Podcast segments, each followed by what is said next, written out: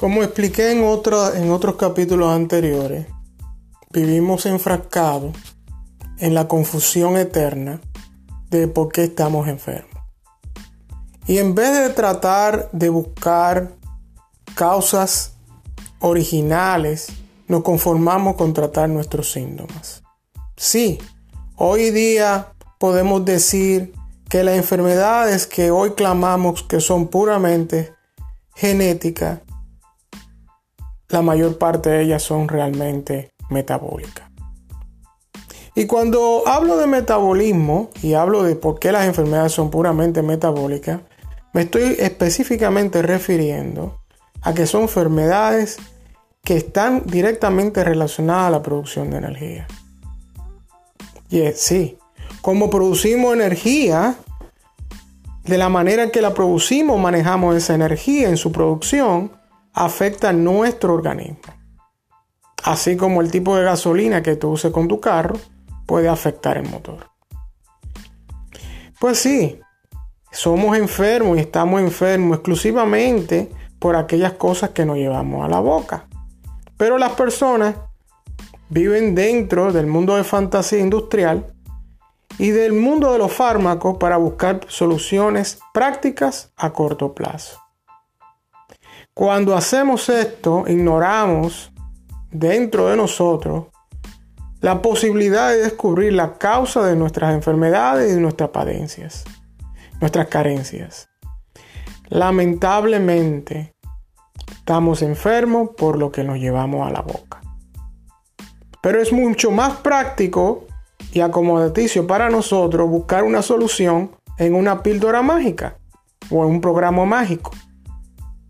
La realidad es que es una ficción. Todas estas soluciones marcan en lo absurdamente y económicamente estúpido.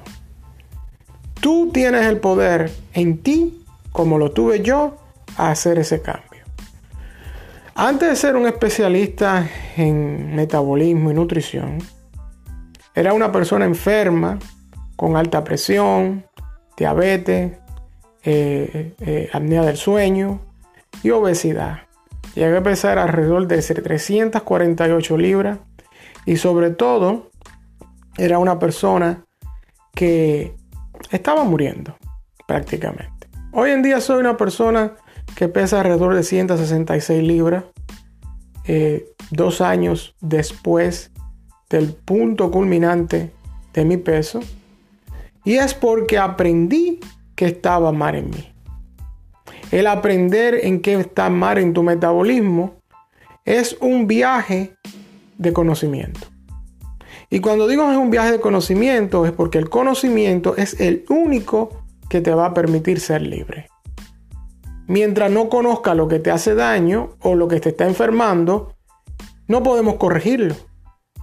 Y si toda mente puedes ponerle una etiqueta a tu malestar, como diabetes, alta presión, obesidad, en la realidad es que va a vivir absurdamente en un mundo de ficción. Tú estás enfermo por lo que decide llevarte a la boca.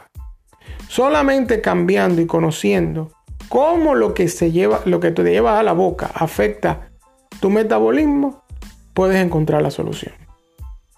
En los próximos capítulos voy a estar explicando de una manera simple, clara, diáfana, cómo poder cambiar tu metabolismo y que trabaje a tu favor y en contra de la sintomatología creada por tus enfermedades.